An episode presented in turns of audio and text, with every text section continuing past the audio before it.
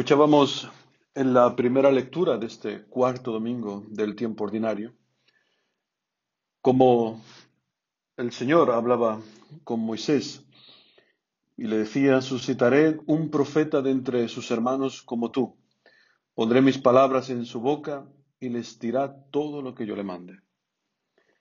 En la sinagoga de Cafarnaún, Jesús se presenta como el cumplimiento de esta promesa que aparece en el libro del Deuteronomio.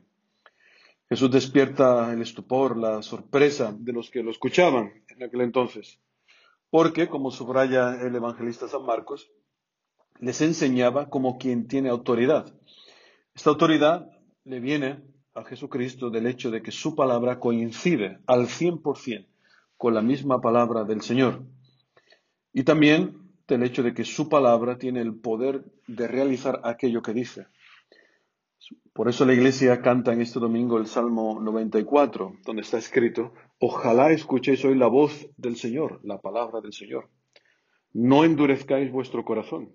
Es importantísimo estar a la escucha de la palabra de Dios todos los días, porque dice el Salmo 118, Lámpara para mis pasos es tu palabra, luz en mi sendero. Es importante que nuestra vida venga iluminada todos los días por la luz de la palabra, si no, caminamos a oscuras, si no corremos el peligro de interpretar los acontecimientos de la vida de una manera equivocada. Es importante iluminarlo todo con la luz de la palabra.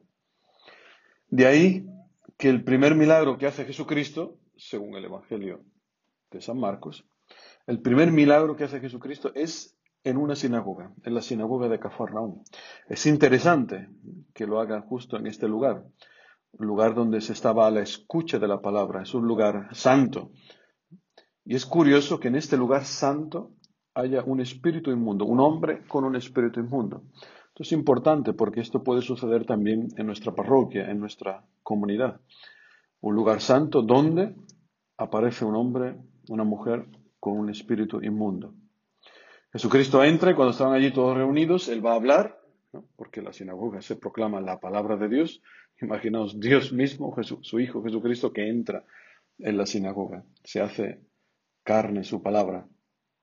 Pero ahí en medio de este contexto aparece un endemoniado y se pone allí a pegar gritos, uh, empieza, ¿no? Imaginaos, yo me imagino un endemoniado, ¿no? El jaleo que estaría allí formando. Y entonces ahí no se puede escuchar la palabra de Dios. Ni los jefes de la sinagoga, ni los levitas, los escribas, los, nadie, nadie podía echar a este demonio. Cuando llega Jesucristo le dice, cállate. Y el demonio se cayó. Hace falta hoy en día que la iglesia también se exorcice a este demonio, porque también en nuestra comunidad puede pasar esto, que aparezca un hermano o una hermana con un espíritu inmundo. Son este tipo de personas que eh, destruyen el espíritu de la comunidad, que introducen la murmuración, el juicio, que hablan contra el párroco, contra los catequistas, contra el obispo, contra el papa.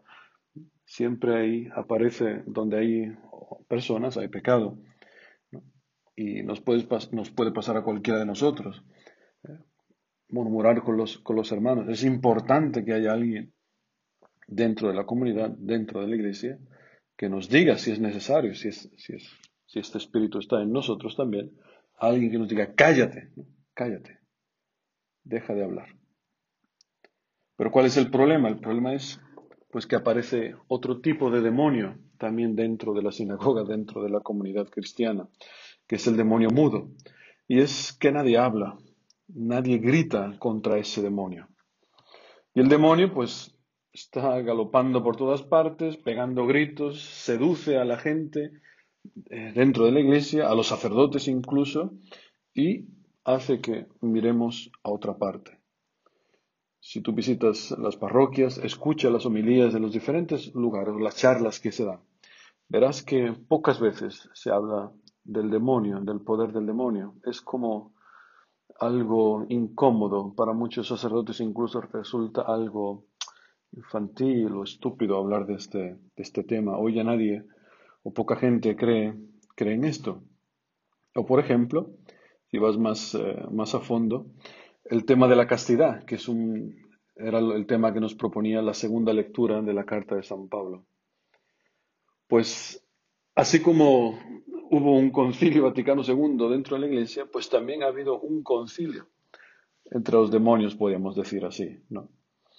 Y los demonios se han puesto de acuerdo. ¿De acuerdo para qué? Pues para llevar a la humanidad a la perdición. ¿Y qué es lo que han decidido? Pues destruir al hombre. Este es, la, este es el objetivo del demonio. Y la mejor forma que, está, que ha visto ahora en esta generación el demonio para llevar a la humanidad a la perdición, para que el hombre sufra como sufre el demonio y viva aquí, ya aquí en la tierra empiece a degustar, a vivir el infierno, pues lo que hace el demonio es envenenar las fuentes de la vida, profanar la sexualidad. Por eso es tan importante la figura del celibato que nos proponía San Pablo en la segunda lectura, no, se trata aquí de decir que los que viven el celibato son mejores que los que viven el matrimonio. Absolutamente no. El matrimonio será siempre el sacramento magno, el sacramento más importante después, de, después del bautismo. sin el matrimonio no hay sacerdotes, no hay monjas, eh, eh, el orden natural de las cosas. Es, eh, dicen los rabinos, si quieres ser santo, cásate. ¿no? Es sacramento más, más bello eh, que existe, una maravilla. Pero el célibe, la célibe nos hacen presente la santidad de la sexualidad. Y hoy día estamos asistiendo a este espectáculo que el demonio grita por todas partes y nadie le calla. Y este es el gran pecado que existe hoy, uno de los pecados hoy dentro de la iglesia, que miramos otra parte y nadie grita, cállate a este demonio que está por ahí pululando. Así está este demonio, dice la Escritura, impuro, inmundo. Por eso lo primero que hace Jesucristo es curar, echar a este demonio inmundo. Y es curioso lo que dice el demonio. ¿Qué quieres de nosotros, Jesús Nazareno? ¿Has venido a acabar con nosotros? Esto, una pregunta que se puede dar en, nosotros también, pensar que el Señor ha venido a acabar con nosotros. Jesucristo ha venido a destruir la muerte y el pecado, no a nosotros, no a la persona. Dice el Papa Benedicto XVI que a menudo para el hombre la autoridad significa posesión, poder, dominio, éxito. Para Dios, en cambio, la autoridad significa servicio, humildad, amor. A este respecto dice Santa Catalina de Siena que es necesario que veamos y conozcamos en verdad, con la luz de la fe, que Dios es el amor supremo y eterno y no puede desear otra cosa que no sea nuestro bien.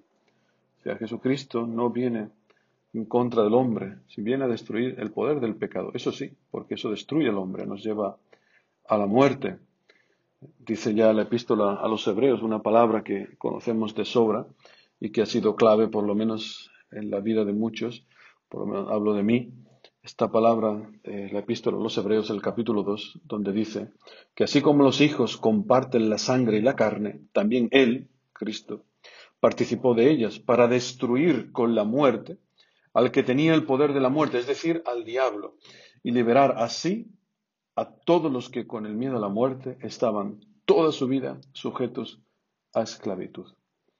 el Señor ha venido a destruir este poder del, del demonio que nos lleva a la esclavitud por el miedo a la muerte, nos lleva a vivir de forma impura. Este Evangelio de hoy tiene un paralelo con Mateo donde dice que al atardecer le trajeron muchos endemoniados al Señor y él expulsó a los espíritus con una palabra y curó a todos los enfermos para que se cumpliera el oráculo del profeta Isaías. Él tomó nuestras flaquezas y cargó con nuestras enfermedades. Mateo cita aquí un versículo de mucha importancia sacado del cuarto canto del siervo de Yahvé, del libro de Isaías, donde dice, Ciertamente nuestras enfermedades Él cargó y nuestros padecimientos los llevó, pero nosotros lo consideramos golpeado, azotado de Dios y afligido.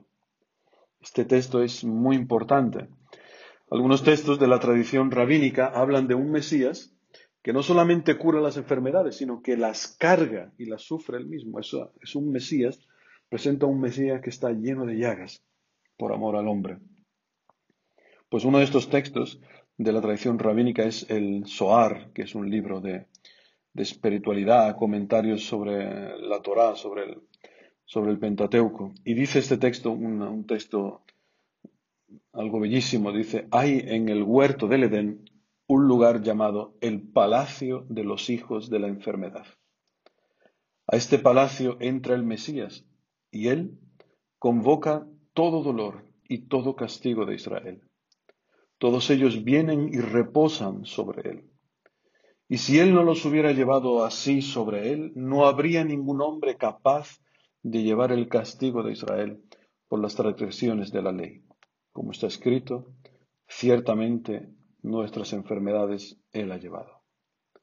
Pues bien, hermanos, este siervo de Yahvé es Jesucristo, que no ha venido para quitar el sufrimiento del mundo, sino para cargarlo sobre sí. Jesucristo vencerá el mal, el sufrimiento, llevándolo, cargándolo, no con nosotros, sino por nosotros. Por eso, hermanos, ánimo. Pidámosle al Señor que nos ayude en estas semanas y vemos también que hay un espíritu inmundo dentro de nosotros, este espíritu que en el fondo nos quiere convencer de que Dios no nos ama, pues pidámosle al Señor este, que haga sobre nosotros un exorcismo, nunca mejor dicho, que saque de nosotros este espíritu y que nos convenza que Él nos ama profundamente, que todo lo ha hecho para nuestro bien, que su voluntad es perfecta, que su voluntad es santa. Que así sea.